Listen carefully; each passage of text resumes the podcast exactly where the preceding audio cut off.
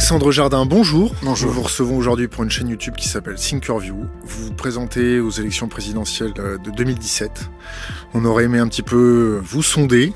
Qu'est-ce que vous pouvez nous dire sur euh, votre parti? Comment vous avez été euh, mis à la tête de ce parti-là? Je vous écoute. On vous écoute. Alors, euh, déjà, je suis mal à l'aise avec le mot parti. Parce que dans la cinquième, on est obligé d'en passer par là.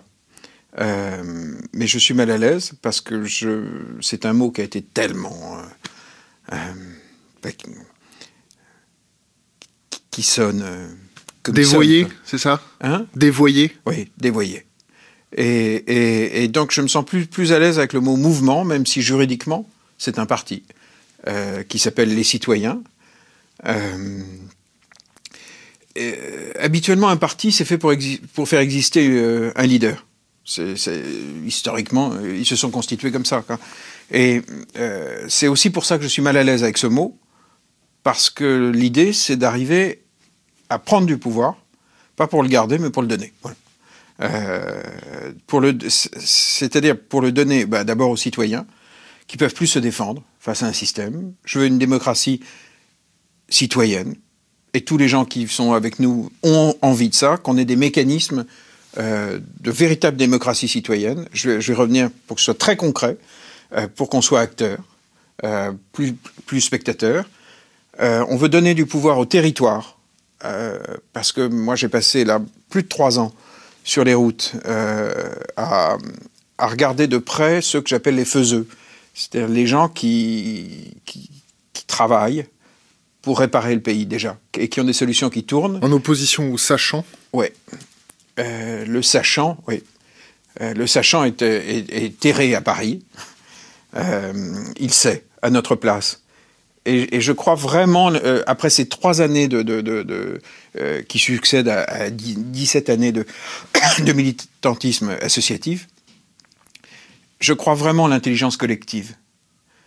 S'il n'y a pas, si on ne met pas en place en France une logique de co-construction des solutions à partir du terrain, à partir des professions, à partir des élus locaux, de, l'économie sociale et solidaire, à partir de- des mouvements d'éducation populaire, enfin, et tous ceux qui font, quoi, Euh, ceux qui rament, on va pas y arriver. Euh, donc donner du pouvoir euh, aux citoyens, aux territoires, et puis à ceux qui sont légitimes. Et pour moi, il y a une grande, grande valeur, mais c'est je ne veux pas qu'on donne du pouvoir à quelqu'un qui n'a pas déjà fait. Je ne crois pas qu'une fille ou un type qui n'a pas déjà fait sa part fera. Voilà. Dans notre bande, par exemple, prendre un exemple, j'ai beaucoup, beaucoup de respect pour quelqu'un comme Guillaume Babst. Euh, Guillaume a, a créé un, système de de 400 épiceries solidaires. Ça nourrit un million et demi de gens par an dans le respect. C'est-à-dire qu'à la caisse, on vous donne pas, vous payez, vous payez en, en moyenne 20% du prix du panier.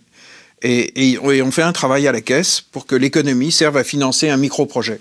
Ça peut être euh, apurer ses dettes euh, euh, à la cantine de l'école. Ça peut être, mais c'est un mécanisme qui roule. Et puis j'ai confiance en un type qui s'est tapé les énormes problèmes de logistique. Nourrir un million et demi de gens, ça a fait émerger à- la tête de ce système un type compétent, capable. Et, au fond, je veux qu'on reparte du terrain des gens respectés parce que respectables. Voilà. Euh, pas parce qu'ils le disent, mais parce qu'ils le font. Donc, plutôt que les sachants, je préfère le, le rameur. Donc euh, en trois ans, vous avez réussi à fédérer combien de personnes? J'ai été faire un petit tour euh, sur vos réseaux. Oui. Vous avez sur votre site internet la Maison des Citoyens un peu plus de 60 000 personnes qui ont cliqué. Vous avez C'est sur pas votre- eux les faiseux, hein. vous avez Ouais. vous avez c'est votre communauté. Oui. votre votre euh, carte de visite sur internet. Votre euh, nouveau site internet les citoyens 1.fr euh, est à un peu plus de 6000 personnes. Mm. À combien de à combien de personnes totales vous vous mesurez la Alors, la masse inertielle, du moins ce point de basculement que les citoyens pourront avoir pour ce empowerment, pour se ré- réapproprier le pouvoir? À combien de personnes vous jugez que Alors, votre je- projet sera, sera viable? Je, je vais y répondre, mais avant, euh, je voudrais juste euh, répondre sur les faiseux. Euh, les faiseux, ils sont, euh, on les a groupés sur une plateforme qui s'appelle bleublanczeb.fr, où là, je ne sais plus combien sont, sont dé- déjà en ligne, mais il y en a au minimum 250. mais c'est différent. C'est pas une structure politique. Euh, Bleu Blanc c'est vraiment une, structure qui, où on a rassemblé des opérateurs techniques, euh, des porteurs de solutions. Alors, la Maison des Citoyens, effectivement, il y a plus de 60 000 personnes qui se sont comptées. Je ne sais pas euh, où on en est exactement dans le mouvement Les Citoyens, qui est la dernière pièce de la maison, le parti politique. 6451 ce matin. je vais être très clair je suis capable de créer les systèmes, les cadres. Si les gens ne le font pas, j'arrêterai. Parce que je ne pourrais pas. Financièrement, je ne pourrais pas. Combien ça vous coûte Techniquement. Alors, jusqu'à présent, ce que moi, ça m'a coûté, euh, tous ces déplacements, tout cet engagement, c'est mon choix. Ça m'a coûté la totalité de mon fric. Euh, c'est-à-dire que j'ai payé tous mes déplacements, tout, tout. Je me suis jamais fait rembourser rien.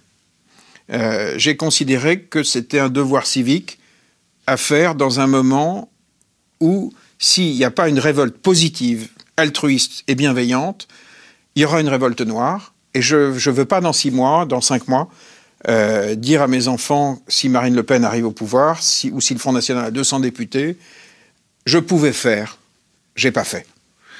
comment vous modélisez euh, cette révolte noire Donc, on a besoin d'avoir rapidement au moins 20 000 personnes qui se compteront dans les citoyens 1.fr, les citoyens, le, parti, ce qui n'est pas facile du tout, parce que euh, on a groupé dans, les maisons des citoyens des gens qui étaient dégoûtés par la politique au départ. Donc c'est pas évident du tout que cette population et que euh, cette masse de gens qui passent sur nos réseaux soient d'accord pour une action euh, structurée politique et pour peser véritablement en 2017. C'est pas évident. C'est un pari que je fais. Euh, je parie sur le, sursaut des gens de mon pays, sur le sursaut des gens. Et si ça n'arrive pas Je pense qu'il y aura une révolte euh, noire. Modélisée comment Je pense que ou bien ça craquera dans la rue, je ne sais pas par quel bout. Je me suis tapé trop de réunions euh, avec le monde agricole, avec, avec des gens qui sont absolument à bout. Euh, je pense que ou, ça craquera comme ça, ou, le FN prendra les manettes et on aura une expérience euh, Front National. Pas, pas concevable encore par les médias parisiens. Ils n'ont toujours pas intégré ça, de même qu'ils n'avaient pas intégré Trump, ils n'avaient pas intégré le Brexit, ils n'avaient pas les, En fait, ce système euh, médiatico-politique administrativo, il est capable de nous envoyer dans le mur sans rien voir. Donc, je fais ça aussi parce que moi, dans mon histoire, euh, le Front National, ça représente une famille de pensée, euh, de gens qui acceptent le tri humain. Elle a déclaré, Marine Le Pen, euh, ces jours-ci, qu'elle était d'accord, pas qu'elle proposait que de remettre en, question la gratuité des, des, enfants des étrangers. Aux écoles, dans les écoles. Oui, dans les écoles. C'est cette logique-là qui est à l'œuvre.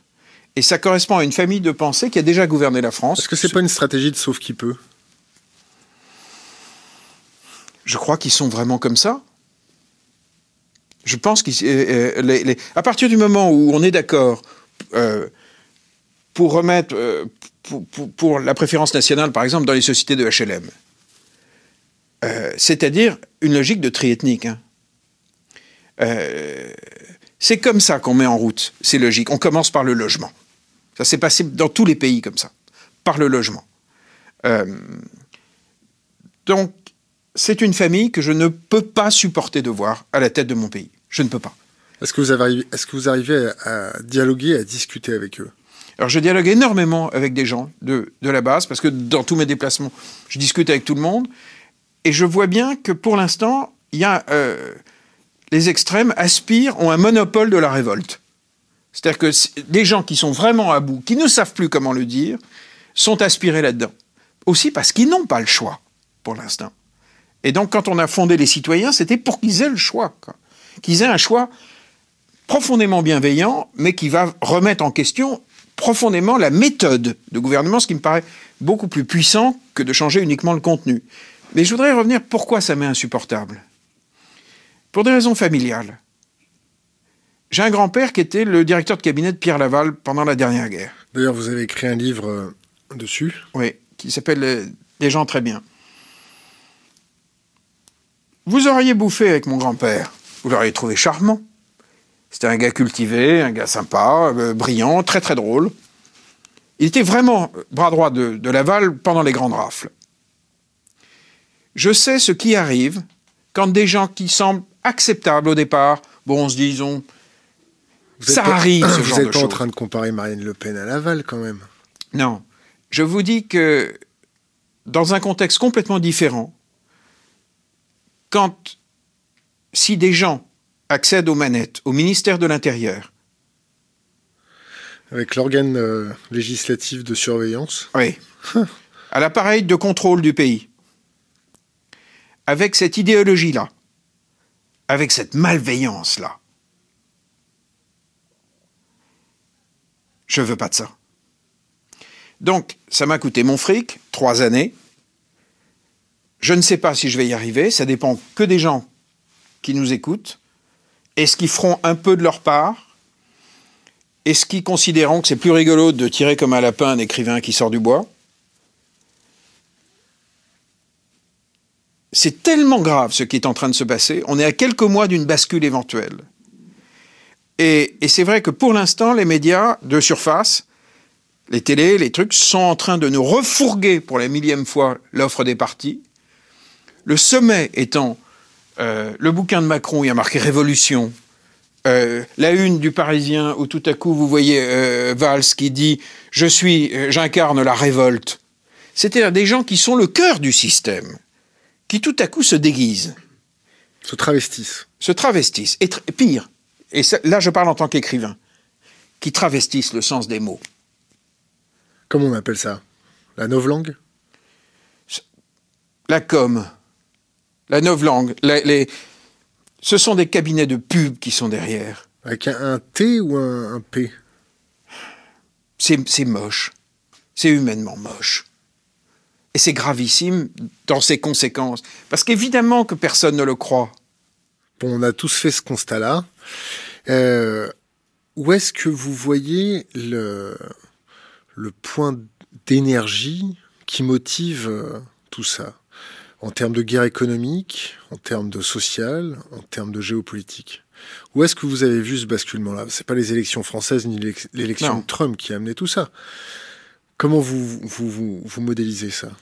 J'ai été extrêmement frappé euh, par une série de petits déjeuners que j'ai faits dans un bistrot qui est pas loin de l'Assemblée, où j'ai beaucoup écouté aux tables, euh, qui, est- qui est un bistrot, euh, je vais retrouver le nom, qui est, quand on regarde les Invalides, qui est sur la droite, où tous les lobbyistes, le matin, discutent avec nos, groupes parlementaires.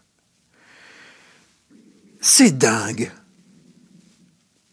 C'est-à-dire qu'au fond, plus vous vous en remettez à l'appareil d'État central, au centralisme français, plus vous vous en remettez à une structure qui est incroyablement sensible à ces groupes de pression. Euh, et derrière tout l'appareil normatif, dès que vous avez une norme, on vous la vend, c'est pour, l'environnement, en réalité, vous avez à chaque fois un lobby derrière. D'accord, mais pourquoi ils sont sensibles? Je n'en sais rien. Je ne suis pas dans le cœur du système, mais, mais j'en, je l'ai vu fonctionner. Euh, et le comble, c'est que tout ça est vendu pour le bien. C'est-à-dire que c'est à chaque fois, on vous dit c'est une norme pour l'environnement, c'est pour sauver les phoques. En réalité, vous avez, à chaque fois, vous avez une, une ligne de produit, une ligne de production et des intérêts économiques derrière chacune des normes Et des emplois et des emplois aussi, mais rarement sur le territoire. Et donc, une des choses que l'on veut à tout prix défendre euh, dans le mouvement des citoyens, c'est la possibilité d'agir en tant que consommateur. Or, aujourd'hui, ce n'est pas le cas.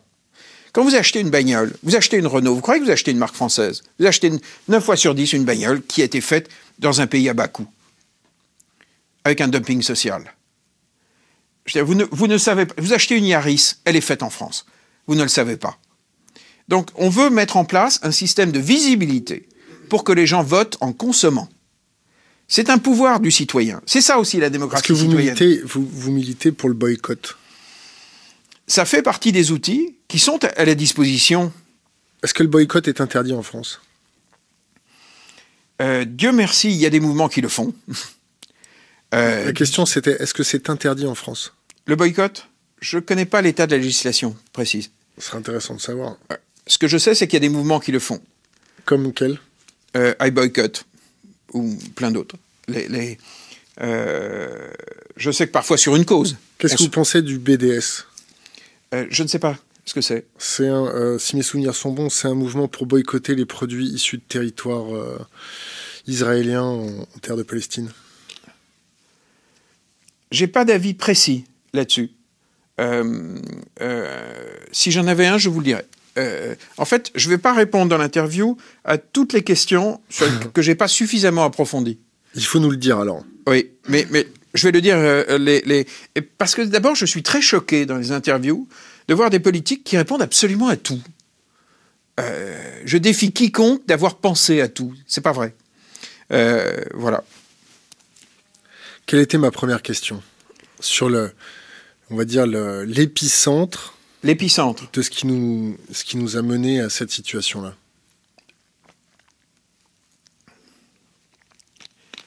Je pense que il y a eu évidemment tout de, on, a parlé du lobbying économique, c'est clair.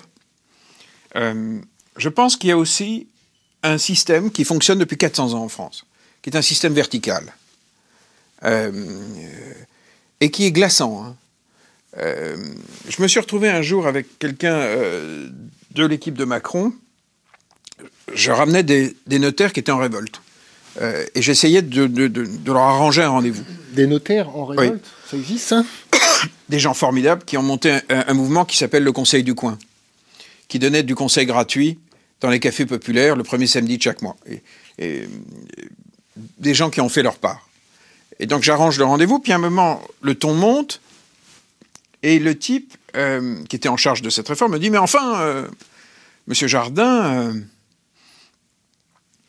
j'ai moi-même écrit le discours du ministre, et Emmanuel Macron l'a dit texto hier, j'ai écrit le discours, que nous étions prêts à co-légiférer sur ce point. J'ai dit au type, mais dis donc, depuis quand tu légifères, toi? T'es au courant qu'il y a une constitution? C'est-à-dire que la haute technocratie française, même dans son vocabulaire, s'assied complètement sur les mécanismes démocratiques, au point qu'un type me dit, avec fierté, j'ai fait dire au ministre que nous étions prêts à collégiférer. Et la conversation a lieu à Bercy, au ministère des Finances. C'est dingue.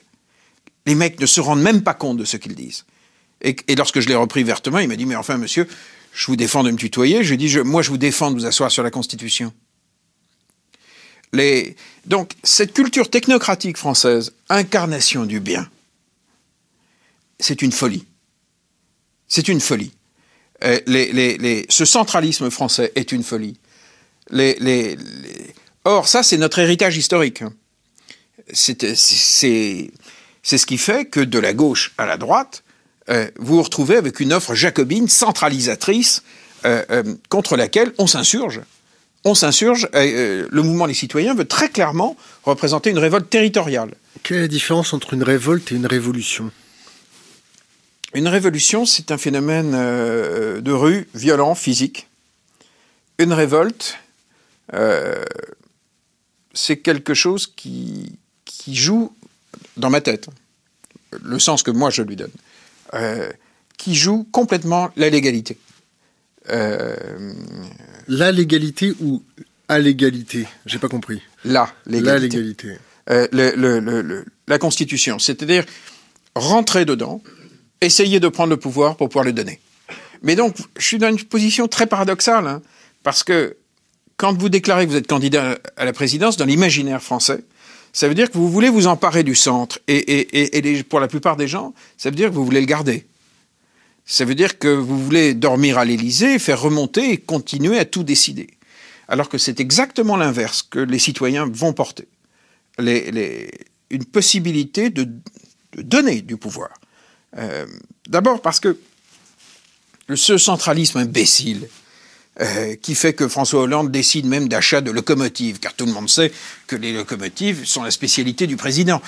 Dire, ce don, ce don du pouvoir, cet acte de confiance est pour moi en plus la, meilleure garantie d'efficacité. C'est-à-dire parier sur l'intelligence des territoires, je, vais prendre un exemple hyper concret. les politiques d'emploi. J'ai énormément discuté avec les maisons pour l'emploi, qui, par rapport à Pôle emploi qui est très vertical. Les maisons pour l'emploi, c'est porté par les territoires. Donc, ils ont des pratiques complètement variées. Et je les épouse complètement sur un point. Nous devons refaire des maisons pour l'emploi au niveau de nos bassins de vie, à l'endroit où on vit, et concentrer tous nos moyens et nos outils, et que les dispositifs actuels soient absolument pétés pour repartir de quelques dispositifs qui seront inspirés par l'action locale. Est-ce que ça colle avec la mondialisation? Est-ce que, est que ça colle avec tous ces métiers qui sont en train de se faire euh, ubériser par la technologie? Est-ce que les bassins locaux vont pouvoir encaisser cette mutation euh, technologique? Alors, ça ne répond pas à tout. C'est évident que, que ça ne peut pas répondre à tout. Mais il faut, on a besoin de ces outils-là. Parce qu'au moins, je sais qu'ils marchent. Et, dans un contexte extrêmement défavorable, euh, au moins, je sais qu'on peut résister. Ce qui est déjà beaucoup. Hein. Résister ou encaisser? Est-ce que c'est pas un énième filet social euh, qui est en train de se déployer par génération spontanée, de par la dureté de l'époque euh, dans laquelle on vit? Alors, ça, euh, d'abord, je pense que pour des raisons morales, il faut le faire. pour des raisons morales, parce que au-delà d'un débat théorique, il y a des gens qui vraiment ont besoin. je vais prendre par exemple l'exemple d'un outil qui me paraît extrêmement intéressant, qui est porté par les industriels du Nord qui correspond à la culture des gens du Nord. Ils ont mis en place des, groupements d'employeurs de 1500 personnes pour que, les, pour que les gens qui sont en CDD, qui sont dans la précarité, puissent bénéficier de CDI. Euh, quand 1500 personnes ont un CDI plutôt qu'un CDD, ils peuvent emprunter du fric pour s'acheter une baraque. Ils ont une vie plus stabilisée. Euh, et, l'expérience a montré en 2008 que quand il y a eu un retournement économique, les industriels qui étaient membres euh, de ces groupements n'ont pas licencié. Parce que ça induit des comportements de solidarité entre eux. Donc ça a eu un effet d'amortisseur social. si les gens du Nord ont les moyens d'installer des groupements d'employeurs dans un maximum de départements français, il y aura un maximum de gens qui bénéficieront de ça. Mais je ne dis pas que c'est la panacée. Mais je crois que c'est une folie de chercher la panacée. Qu'il est beaucoup plus prudent et, pragmatique, si, on veut protéger les gens, de partir d'outils concrets. D'être euh, opératif. Et coopératif. Opératif. Et opératif. Et aussi dans un esprit coopératif. Euh, c'est-à-dire de partir de... Là, j'ai pris un exemple, mais c'est très... Euh, par exemple, la Maison pour l'emploi de Blois propose des boucles d'employeurs. C'est-à-dire qu'ils ont plein, plein d'entreprises agricoles qui qui proposait des boulots sur 15 jours, 3 semaines. Mais personne ne, va travailler 15 jours, 3 semaines. Les gens ont un loyer à payer tous les mois. Donc, euh, donc ils ont fait des boucles d'employeurs pour proposer du travail sur 11 mois. Et là, ça a eu un impact sur le marché local, alors qu'avant, c'était des sociétés qui faisaient venir des travailleurs d'Europe centrale.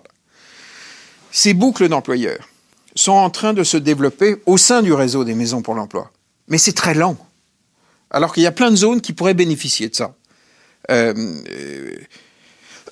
partir du terrain, c'est partir comme ça d'outils qui. Je sais que ça marche, quoi. Les, euh, parce que parce que c'est concret, c'est et surtout, j'ai le nom de la fille qui va avec l'idée. Or pour moi, une idée ne vaut rien tant qu'on n'a pas le portable de la fille ou du type qui est qui est opératif. Bienvenue au club. Mais il faut il faut qu'il y ait quelqu'un qui le fasse. les, Bon, on va élargir, pour revenir ensuite, on va élargir à la politique internationale. Euh, je vous laisse nous faire un topo exhaustif euh, de ce que vous pouvez voir. Qu'est-ce qui se passe euh, à l'international? La politique de la France, la parole, la parole diplomatique de la France? Comment ça se comporte au niveau mondialisation Alors, au niveau mondial, d'abord au niveau européen. le, d'une manière ou d'une autre, il va bien falloir qu'on reconstruise radicalement notre intégration européenne. C'est-à-dire qu'il est impensable qu'on continue à avoir un pouvoir normatif qui nous dégringole euh, sur la tête et que progressivement tous les peuples se barrent. donc, revoir absolument, faire une pause complète, remettre absolument à plat, on n'y coupera pas. Et, vous pouvez faire une pause quand vous avez un taux d'emprunt ou un taux d'intérêt sur votre dette? Parce que bon, si on fait une pause, il y a quand même des choses qui courent encore. on est à la merci d'un retournement des taux qui peut nous un vraiment retournement des taux à la hausse. Une augmente à la hausse. Non, mais ça, ça reste dans le domaine de l'imaginaire, ça. Non, non, non, ils peuvent très bien remonter. Expliquez-moi. Vous avez un la charge, la charge de la dette. En vous avez 270% de taux d'endettement au Japon. Vous avez les taux qui augmentent. Qu'est-ce qui se passe? Je ne parle pas pour les Japonais. Je parle pour nous. pour la France. 140%. Pour nous, c'est notre principale charge hein, actuellement. Bien, bien au-dessus de l'éducation, tout ça. Euh, euh, s'il y a le moindre petit montée des taux, ça, se, ça provoque une, euh, une quasi-explosion de notre budget. Et vous croyez que la Banque Centrale Européenne va laisser les taux augmenter? Elle ne dépend pas que d'elle. Elle dépend aussi euh, de ce que la Fed va faire. la Fed, est-ce que vous pensez que la Fed va augmenter ses taux? Est-ce que vous pensez que Janet Yellen va augmenter les taux sur la dette américaine? Allez, quand je dis augmentation de taux, c'est autre chose que 0,25%. Attendons de voir les décisions que Trump va prendre. Parce que beaucoup de choses vont se jouer et vont être liées aux décisions de Trump. Mais on est en grand état de fragilité. On est très fragile. Donc on est, on est vulnérable à une augmentation de taux Extrêmement vulnérable. Mais euh, la construction européenne, on est absolument obligé de remettre à plat euh, nos processus de décision. Et ce que je souhaiterais véritablement, c'est que les, les fameux grands programmes que nous voulons mettre en œuvre partant du terrain, et impliquant les sociétés civiles, qu'on le fasse en France et que progressivement on les étende à l'Europe. Parce qu'au fond, les Européens n'ont aimé qu'une seule chose, c'était les programmes concrets. Euh, pourquoi est-ce qu'on euh, aime Erasmus?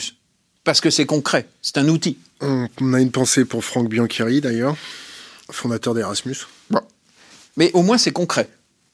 Euh, par exemple, moi j'ai construit avec la Ligue de l'enseignement et l'UNAF, les associations familiales, on, a construit quelque chose depuis 17 ans qui est un programme qui s'appelle Lire et faire lire. On embarque les retraités dans les écoles maternelles et primaires. On fait une alliance entre les, anciens et les petits pour transmettre le plaisir de la lecture. On en a un peu plus de 19 000 aujourd'hui. Recréer du lien social. et donc recréer du lien social au niveau européen. Donc, mais est-ce que vous pensez qu'avec l'augmentation de toutes les, extrêmes, par exemple, je pense aux dernières élections on va dire, dans les pays de l'Est où il y a une augmentation de l'extrême droite euh, à fond. Mm. Il y a des murs qui se construisent, euh, des, kilomètres de barbelés. Est-ce que vous pensez que le lien social va pouvoir se faire que à l'échelle européenne? Commençons déjà et utilisons des budgets communs déjà pour faire du concret. Des budgets basés sur quoi? Sur de la dette? Euh, Pas forcément. actuellement, par exemple, je vous prends un exemple très concret des dysfonctionnements européens sur les 260, euh, les plus de 250 programmes qu'on a répertoriés sur bleublanczeb.fr, euh, aucun ne bénéficie de financement européen. Aucun. Vous n'avez pas demandé? C'est impossible.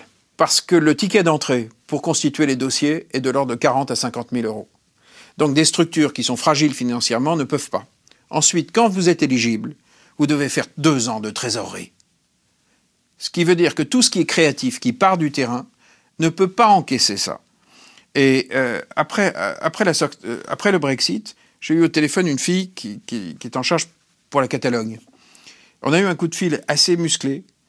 Je lui ai dit, mais est-ce qu'on ne peut pas juste prendre acte que le principal plateforme en, France de faiseux ne bénéficie pas de financement européen parce que vos règles de fonctionnement rendent les choses impossibles?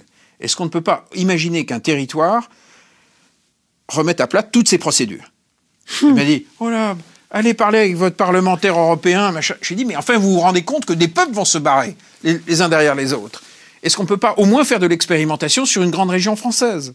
Les, Ça va peut-être donner des idées à d'autres, mais ça va peut-être être un peu néfaste pour la centralisation du pouvoir. C'est peut-être pour ça. En tout cas, il n'en a pas été question. Euh, euh, donc l'Europe, on a un deuxième énorme problème de sécurité. C'est que depuis la chute du mur de, du mur de Berlin, qu'est-ce qui s'est passé? En 2009, nous, on réintègre le commandement intégré de l'OTAN. Mmh, Sarkozy, 2007. Sarkozy. Non, 2007, 2009. 2009. Quasiment à l'insu des Français. Il n'y a pas eu de grand débat national là-dessus. Alors que c'est un vrai sujet. Je veux dire, l'armée, c'est quand même, physiquement, c'est des jeunes gens qu'à un moment donné, on envoie euh, se battre. Hein. Donc, le minimum, c'est que cet impôt du sang soit débattu. Et à chaque fois que des militaires ont essayé de reprendre la parole, lorsque le général Desportes a commencé à l'ouvrir, l'ancien patron des chefs de, de l'école de guerre, il a évidemment été limogé. C'était le collège intermédiaire de défense à l'époque. Oui. Grand monsieur Desportes. Qu'est-ce que vous pensez du groupe Surcouf? Avant, je voudrais euh, finir juste ma phrase. On doit reprendre une, la question de la sécurité en Europe sur des bases d'indépendance. On, on doit redevenir une puissance de paix. La grande tradition d'indépendance française parlant avec tout le monde. On ne peut pas laisser en suspens la question de la sécurité européenne. Donc pas d'Europe de la défense? Si, mais en concertation avec l'ensemble des acteurs sur l'Europe. Pour l'instant, on ne peut pas laisser entièrement le temps piloter ce genre de questions, surtout avec l'arrivée de Trump. Pourquoi? Parce que c'est dangereux. C'est dangereux pourquoi? Trump est... dangereux? Comment? Est-ce que Trump est dangereux? Pour ne pas le voir, faut. Euh, Est-ce que Hillary Clinton est plus dangereuse que Donald Trump? Nous avions le choix entre l'oligarchie américaine et un demi-fou. Les fous, au moins, ils sont un peu fêlés, ça laisse passer la lumière. Celui-là a peu de lumière. Il est peut-être beaucoup fêlé alors. Oui, mais très peu de lumière. Les, Mais la question donc d'une véritable conférence sur notre sécurité en Europe, on ne doit plus l'éluder entre Européens. Qu'est-ce que vous appelez les menaces qui nécessiteraient une sécurité? Ce qui se passe en ce moment en Ukraine. Qu'est-ce qui se passe en Ukraine? Ce grignotage progressif par la puissance russe. Qu'est-ce que vous appelez grignotage par la puissance russe? La Crimée? Le fait que tout ça se passe dans un désordre, le fait que tout ça se passe par des faits accomplis, le fait que tout ça ne soit plus pris en charge par les puissances européennes. Il va bien falloir qu'on reprenne l'habitude de discuter entre nous, entre Européens, et, j'inclus la Russie dedans. Euh, ils existent. Ils sont en plein réveil nationaliste. Pour ne pas le voir, il faut, faut, être assez aveugle. Vous avez été en Russie? Non. Mais je vois beaucoup de Russes à Paris. C'est les mêmes qu'en Russie? Ils bougent beaucoup. De même, notre diplomatie de la paix doit être absolument reprise. Et qu'on le veuille ou non, ça passe par le renforcement des États. On voit bien ce qui s'est passé au Moyen-Orient. L'éclatement des États, ça a amené ce qu'on a vu. Qu'est-ce qui s'est passé au Moyen-Orient?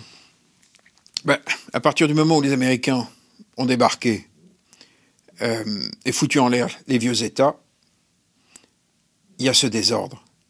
Que Absolument fou, je dirais, que vous connaissez qui provoque une guerre, une guerre terrifiante. Ordo ab chaos. Non. L'ordre par le désordre. L'ordre par le chaos. Est-ce que, est que vous voyez une stratégie? Il n'y avait pas d'armes de destruction massive en Irak. Non, c'est le moins qu'on puisse dire. Quand vous voyez quatre bataillons de l'OTAN se rapprocher de la frontière russe, pour vous, c'est quoi? Je ne euh, vois pas euh, précisément. Euh, à des bataillons, des bataillons de l'OTAN faire des manœuvres devant la frontière russe. Je veux que tout ça revienne entre Européens. Qu'on règle nos histoires entre Européens. C'est le minimum. C'est le minimum. Si on ne le fait pas, qu'est-ce qui se passera? Tout est dangereux en ce moment. Ce qui se passe en Syrie est extrêmement dangereux. Les enchaînements de grandes puissances. Les.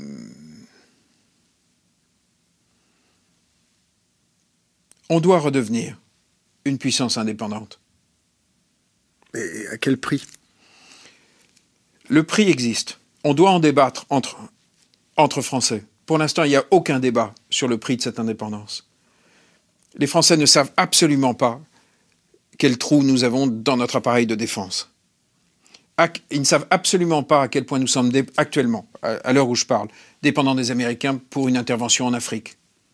Donc, dépendants de Trump. Les, les, Ils ne le savent pas. Mais mon Dieu, ils savent tellement peu de choses. Je veux dire, il y a tellement peu de choses qui sont mises sur le tapis. Pourquoi? Il y a une caste administrativo-politique qui contrôle. C'est pas une vision un peu complotiste, ça? Non, je vais vous prendre un exemple très précis. Est-ce que vous savez, est-ce que les Français savent, par exemple, que la dotation globale, c'est-à-dire l'argent qui est donné par citoyen aux mairies, dans les territoires ruraux en France, on donne 50% de ce qu'on donne à un urbain. Quelqu'un qui, qui vit dans un territoire rural en France vaut la moitié d'un Parisien, la moitié d'un Lillois, la moitié d'un Lyonnais. Personne ne le sait. Et le coût de la vie, le coût de la vie à Paris, par rapport à une ville euh, dans la Creuse, par exemple à Guéret. Alors, il y a ce que la haute administration française a théorisé sous, sous le terme, sous l'expression les charges de centralité. Car chacun sait qu'il n'y a pas de charge de ruralité. Que le déneigement dans, en, en Savoie, en Haute-Savoie, c'est gratuit. Que les bus. Que les bus, les questions du transport, la question du transport pour nos territoires ruraux est absolument vitale. Du numérique La fracture numérique. Euh, tout le monde sait que quand on se balade avec son téléphone et qu'il n'y a pas de 3G. Or, la technostructure française a, fabriqué une loi absolument géniale. La loi, euh, je crois, de 2003, qui dit qu'une commune est supposée être couverte quand dans un rayon de 500 mètres autour de la mairie, vous avez du réseau. Qu'est-ce que c'est que cette connerie? Ça permet d'afficher des cartes où on a l'air d'avoir fait le job. Mais dans la réalité, quand vous, quand vous circulez partout en France, les, les, les, les zones artisanales, est-ce qu'elles sont groupées contre la mairie ou est-ce qu'elles sont à l'entrée ou à la sortie du village? Or, l'enjeu, c'est un enjeu d'emploi. La question de la fracture numérique, c'est une question d'emploi. Un artisan ne peut pas rester dans une zone qui n'est pas couverte. Il n'a pas accès à ses commandes, il n'a pas accès à ses clients. Donc l'emploi ne, ne, peut pas fonctionner.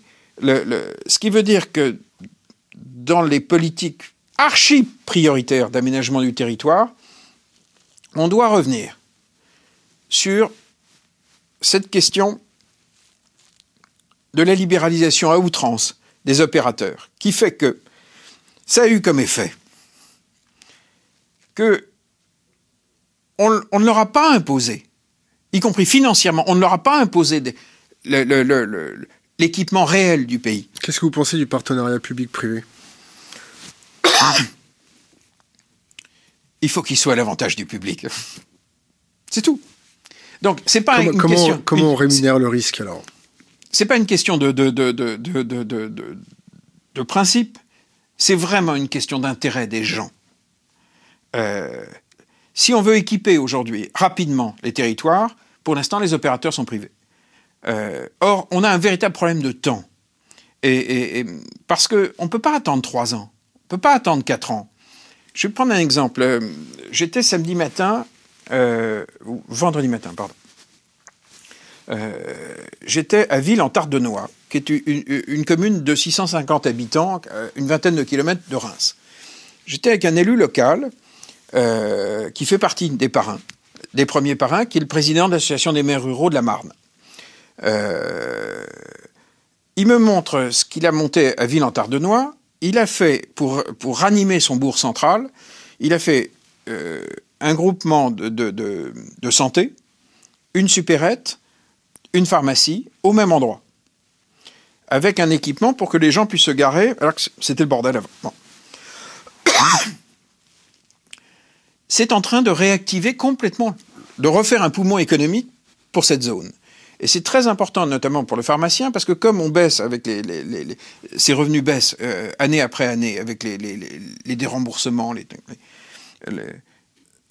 ça réactive. Bon. Voilà une initiative portée par un élu local. Qui a fait un boulot de chien contre toutes les administrations qui l'ont foutu des bâtons dans les roues.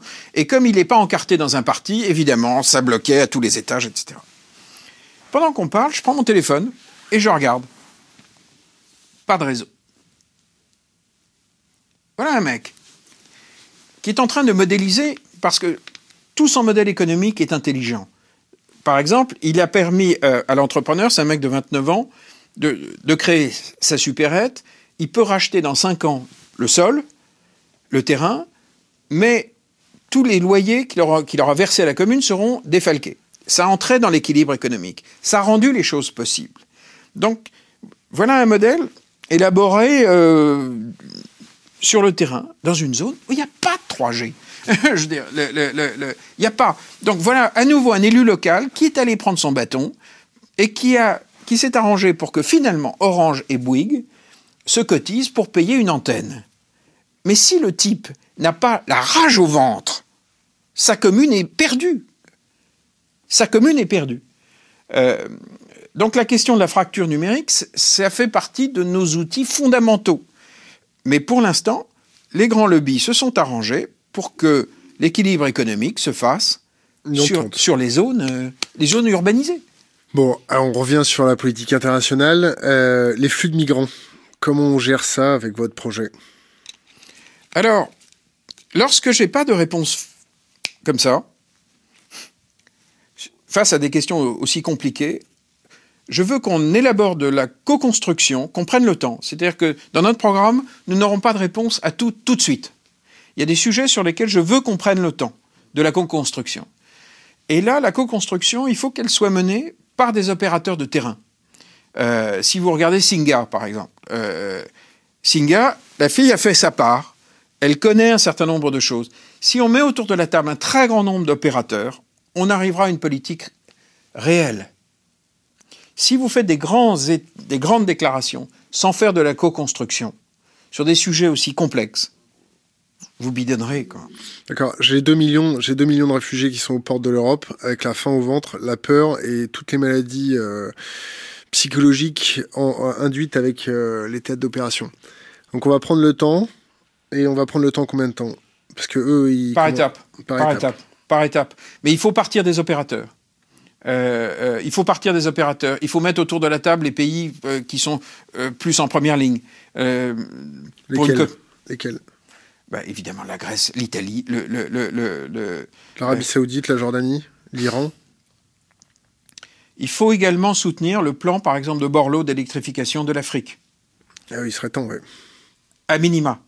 Il y a un mec qui a été, qui, en sortant d'un cancer, il aurait pu rester tranquillement chez lui, il a pris son bâton de pèlerin, et, il, m'a dit, mais très clairement, si on ne leur donne pas un accès minimal à de l'électricité, un continent dont la population va doubler, ça va être ingérable.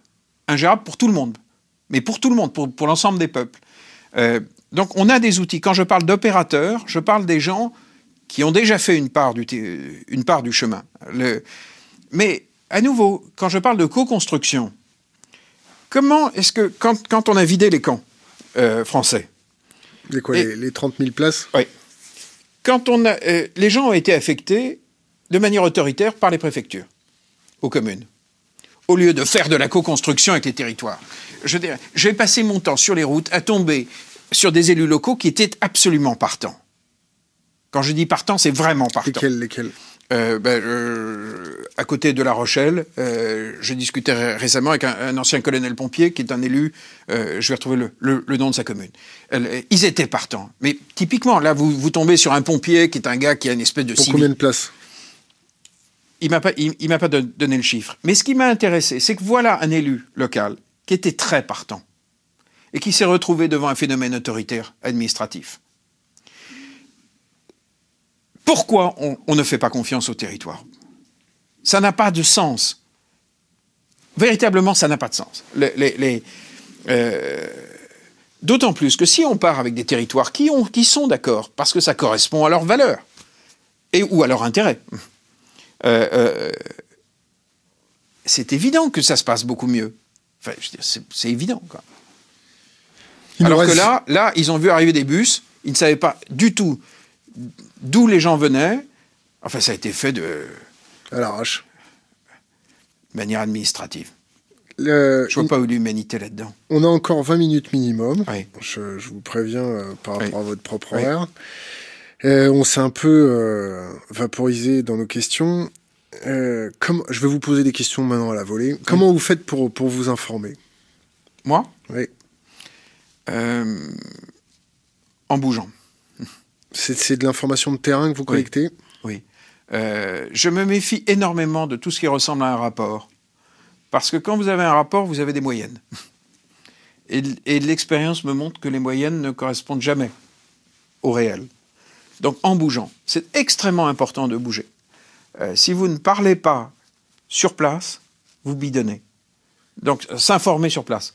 Comment, Mais co- ça- m'a pris trois ans. hein. comment vous avez fait pour être euh, le client de votre parti pour la fonction suprême? Vous avez été élu, il y a eu une primaire, vous avez été désigné. Vous non, ça s'est pas passé comme ça. Euh, parce que on a monté la maison des citoyens. Et dès le départ, dans le- le- la proposition, j'avais dit peut-être qu'on montera une dernière pièce qui sera euh, un parti, un mouvement, un mouvement politique qui a vocation à peser en 2017. Au départ, je voulais le prévoir sans savoir d'abord hein, ce, ce qui allait se passer. Je ne pouvais pas imaginer que plein de gens viendraient. Euh, ensuite, c'est monté en puissance. Et le 2 décembre, on avait un énorme Facebook Live euh, euh, Place Clichy. Qu'est-ce que vous appelez énorme? Il y avait beaucoup, beaucoup de gens. Ça me dit pas euh, combien ça fait. Il y avait énormément surtout de mouvements. C'est-à-dire qu'il y avait beaucoup d'élus locaux, D'accord. il y avait beaucoup de mouvements de, de médecins, d'infirmières, de magistrats, de, de, de, De gens qui sortes. cherchent. Oui. Et de révoltes. hein. Euh, et puis énormément de gens qui, qui venaient de- des maisons des citoyens locales. On a eu une très grosse réunion avant où ils m'ont dit maintenant on y va. À main levée, ils vous ont Ouais. désigné. Oui. Ça ne veut pas dire que tout ça est dans les clous par rapport à ce que j'aimerais. Et du coup, je me suis retrouvé dans une situation un peu... euh, parce que un des véritables problèmes euh, euh, des mouvements citoyens, d'abord, nous n'avions pas le fichier. Parce que les gens se sont comptés sur Facebook, principalement, et, et non pas en laissant leur mail sur le site. Donc pour pouvoir joindre les gens, c'était pas facile. Non, j'ai choisi, après avoir écouté les gens, qu'on se compterait comme les gens le souhaiteraient. Parce que comme on a eu une réunion au tout début du, du lancement, on s'est dit, il y a plein de gens qui ont dit non, non, il faut à tout prix mettre le mail. Et il y avait plein de gens, notamment des gens plus jeunes, qui étaient là, qui ont dit, mais hey, pour moi, un like m'engage plus que mon mail. Qui tu es pour me dire que mon like vaut moins que ton mail? Et c'est vrai. Donc, on a accepté un mode de comptage euh, en respectant la logique de chacun. Mais nous n'avions pas ce fichier-là. Donc, ce que j'ai dit, on va faire le, on va ouvrir un- un- une dimension politique. Et si beaucoup de gens rejoignent le- le- le- les citoyens 1.fr, eh bien, ça sera le signe que cette masse de gens sont d'accord pour qu'on y aille. Si peu de gens, évidemment que j'arrêterai. D'accord. Voilà. Edward Snowden, Julian Assange, Des courageux. vous les graciez, vous les nationali- vous, les, euh, vous leur accordez la nationalité française? C'est l'honneur. L'honneur de qui? De la France? Ce serait l'honneur de la France. Pourquoi François Hollande l'a pas fait? Je peux pas répondre à sa place, mais. Mais à un moment, l'honneur de la France, euh, ça veut dire quelque chose. C'est-à-dire que où, où on incarne nos valeurs, ou pas. Est-ce que vous pensez que les Français ont perdu leur honneur?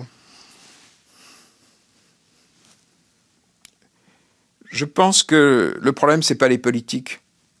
Le problème, c'est nous. C'est nous qui les avons reconduits. Est-ce que vous connaissez la phrase à ces politiques qui leur crèvent les yeux ou à ces foules aveugles Vous êtes dans quel camp? J'ai confiance dans les gens. Je ne sais pas à quelle date. Je fais ce que je crois devoir faire maintenant. Parce que je ne veux pas que le FN arrive en France et je ne fais pas confiance à l'offre politique traditionnelle. Est-ce que vous connaissez des offres comme Ma Voix? Oui, c'est formidable. Pourquoi vous n'êtes pas allié à eux? Parce que ça n'a pas crevé le plafond, euh, le plafond média. Et, et puis, un des véritables problèmes de tous ces mouvements citoyens, c'est que ça agrège des gens qui sont proches de leur culture. Or, le changement de méthode globale en France ne peut pas être fait uniquement par des gens qui sont proches de cette culture-là. Il faut qu'on agrège l'ensemble de nos révoltes, l'ensemble, de nos territoires. Et donc, la démarche de ma voix, moi, personnellement, ça m'émeut, euh, ça me touche. C'est très très proche de, ce qui m'émeut. Mais il n'est pas vrai que ce mouvement euh, va être suffisant pour changer de méthode, euh, l'organiser- pour- changer de méthode au, au niveau français. Euh, Je suis un peu pragmatique. Et surtout, le FN arrive. Donc à un moment, il, faut qu'on mette en route des logiques plus larges. Et vous ne pensez pas que vous avez une, une logique qui est contre-productive pour le, votre objectif? C'est-à-dire que si je peux me permettre de faire l'avocat du diable en fin d'émission, ce qui est en général très difficile, euh, vous êtes en train d'installer, d'instaurer un filet social bis avec de l'intelligence collaborative, du tissu social, les gens qui se serrent les mains, euh, ce qui ralentit un effondrement. Vous n'atteindez pas la masse inertielle pour pouvoir ralentir et même arrêter, et vous, vous, faites simplement votre filet social à votre échelle. Ce qui est très bien, ce qui est très louable et ce qui est très beau, en un sens. Mais vous ralentissez un effondrement. Est-ce que vous ne pensez pas qu'un effondrement est nécessaire pour pouvoir repartir correctement? Je refuse ça. Pourquoi? Est-ce que, vous, le refusez, mais est-ce que vous êtes capable de le concevoir? Pour des raisons morales. Est-ce que vous êtes capable de le concevoir? Quoi donc? Un effondrement est peut-être nécessaire. Alors un effondrement par euh, Mélenchon ou par un extrême tel euh, que vous voulez, ou un FN si vous voulez. L'histoire de la France indique que vous avez raison. C'est comme ça que ça s'est toujours passé. Je ne supporte pas ça. Hum. Je veux qu'il y ait une révolte positive avant qu'il y en ait une négative. Pour vous, vous êtes en train d'instaurer les cahiers de doléances? Non, c'est l'inverse. Les cahiers de doléances, on demandait. On est en train de venir avec des opérateurs. C'est-à-dire qu'on ne s'en remet pas. C'est précisément parce que la démocratie représentative ne fonctionne plus et qu'elle doit être complétée par de la démocratie participative que je fais ça. Euh, c'est pas justement pour s'en remettre encore à un chef charismatique Ô mon roi, comprends-moi. C'est pas du tout ça, c'est pas les cahiers de doléances. C'est d'ailleurs notre symbole, c'est 1 plus 1 plus 1. C'est je me prends en charge, je fais ma part, je, suis acteur, euh, pour qu'il y ait un nous puissant. Le, Maintenant, là vous avez raison, hein. c'est une, une, vraie question. Est-ce que on doit en passer par un craquement? Je ne supporte pas cette idée. Ce sont les plus faibles qui vont trinquer. Dans ce genre de cas de figure, ce sont les plus fragiles qui vont trinquer. C'est une, pour vous, c'est une sélection darwinienne par l'économie, c'est ça? Est-ce que vous pensez pas qu'à l'heure est-ce que vous pensez pas qu'à l'heure actuelle, on est en train de vivre une, sélection darwinienne inversée? C'est-à-dire les, les plus stupides sont les, les survivants. Non, moi je vois beaucoup d'intelligence partout à travers le pays. Je parlais de cet élu local. je parlais de la société pyramidale que vous venez de me décrire. Ah oui, par le en haut. Oui. Euh, il semble. Ah oui, pardon, j'avais pas compris. non, ça va. Ben, c'est de plus en plus navrant, quoi. Ouais. Euh, ça correspond euh, malheureusement à ce que vous dites. Hein. C'est-à-dire qu'on on a viré Sarko et Hollande et on se retrouve avec, avec les doublures, quoi. Et, puis ça, ça déjà on partait pas de très haut. Non mais c'est terrible, c'est vraiment terrible. Le, euh, avec le triomphe de cette logique de la com, et qui est, euh, j'en reviens à ces postures de, révolution, de révolte, de gens qui sont la quintessence du système. Le, euh,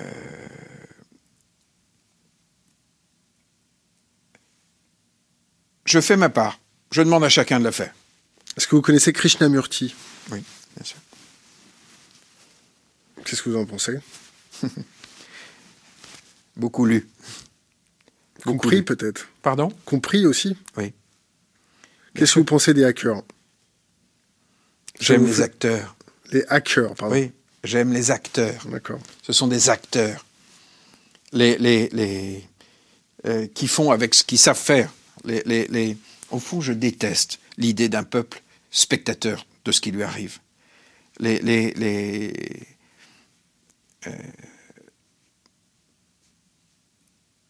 Et le temps, est court hein, maintenant.